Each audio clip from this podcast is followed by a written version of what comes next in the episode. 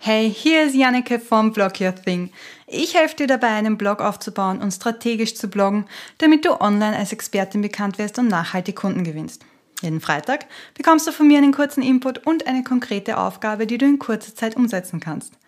Letztes Mal ging es um die Frage, ob du wirklich regelmäßig bloggen musst und diesmal haben wir ein ganz ähnliches Thema. Wir schauen uns nämlich an, was an der Aussage dran ist um richtig viel Traffic zu bekommen, musst du jede Woche oder vielleicht sogar jeden Tag bloggen.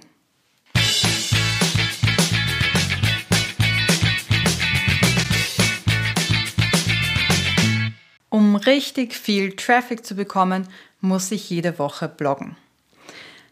Dieser Mythos entsteht oft aus einem Denkfehler. Und zwar, wenn ich jeden Tag blogge, dann bekomme ich mehr Seitenaufrufe dann haben die Leute mehr Grund, regelmäßig auf deinen Blog zu kommen und mehr von dir zu lesen. Das stimmt schon. Aber das stimmt nur objektiv gesehen. Denn wichtig ist nicht, wie oft dein Blog aufgerufen wird. Also Seitenaufrufe bedeutet ja nur, wenn ich jetzt fünfmal aktualisiere die Seite, dass fünf Seitenaufrufe angezeigt werden.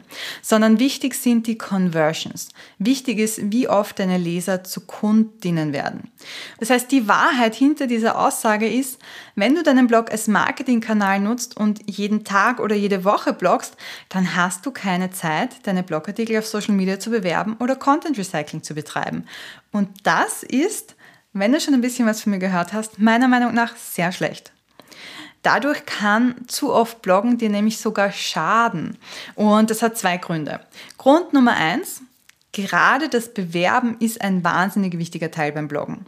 Äh, denn wenn es die Artikel zwar gibt, aber niemand erfährt davon, bringt dir das nichts, weil dann können da auch keine Kunden draus werden. Das Thema hatten wir vor zwei Wochen schon mal in Folge 6 dieses Podcasts, da kannst du nochmal nachhören. Wichtiger ist es, dass du vor allem anfangs auch äh, deine Blogartikel aktiv bewirbst. Und Grund Nummer zwei, warum es gar nicht so viel Sinn macht, wirklich zu oft zu bloggen. Auf deinem Businessblog geht es darum, dass du deine Expertise zeigst und deinen Lesern einen Einblick gibst, wie es ist, mit dir zusammenzuarbeiten. Und wenn du immer vom Blogartikel zu Blogartikel hetzt und die Qualität darunter leidet, dann ist das nicht gut für deine Reputation. Dann leidet die Qualität deiner Blogartikel oft drunter und das bedeutet, dass du zu oft bloggst. Ein Blogartikel, in dem du nämlich unzählige Rechtschreibfehler hast, weil du es nicht genügend Korrektur lesen kannst oder der deinen Leser nicht weiterhilft, weil er lieblos dahin gerotzt ist, der bringt dir nichts. Das schadet deinem Expertenstatus. Wie findest du die perfekte Blogging-Frequenz? Dazu habe ich meinen Blogartikel äh, mit dem Titel Wie oft soll ich bloggen geschrieben. Ich verlinke dir den in den Show Notes. Kurz zusammengefasst kann ich aber sagen, blogge nur so oft, wie du es schaffst, qualitativ hochwertige Blogartikel zu schreiben und sie zu werben. Alles andere bringt dir herzlich wenig. Und damit kommen wir zu deiner Aufgabe, ich habe dir wieder eine Aufgabe mitgebracht, die dir hilft, den heutigen Tipp umzusetzen in deine Praxis. Und heute brauchen wir mal einen Kalender dafür. Wir werden nämlich ein bisschen rechnen. Äh, und zwar möchte ich, dass wir uns überlegen, wie lange wir für einen Blogartikel brauchen. Der Einfachheit halber nehme ich jetzt mal an, dass du für einen Blogartikel rund acht Stunden brauchst, inklusive Recherche, Schreiben, Bilder gestalten, Social Media Postings und so weiter. Jetzt blockst du dir in deinem Kalender diese acht Stunden zwischen zwei Blogartikeln. Ob du das am Stück machst oder zweimal vier Stunden oder viermal zwei Stunden einträgst und dir diese Zeit fürs Bloggen reservierst, ist egal, so wie das in deinen Alltag am besten passt. Aber, und jetzt kommt das Aber, wenn du jetzt merkst, dass du pro Woche nur vier Stunden zur Verfügung hast, du bräuchtest aber eigentlich acht Stunden, um einen Blogartikel schreiben zu können, dann kannst du unmöglich wöchentlich bloggen. Dann ist dieser wöchentliche Blogging-Rhythmus zu viel für dich. Es fehlen dir nämlich dann logisch vier Stunden.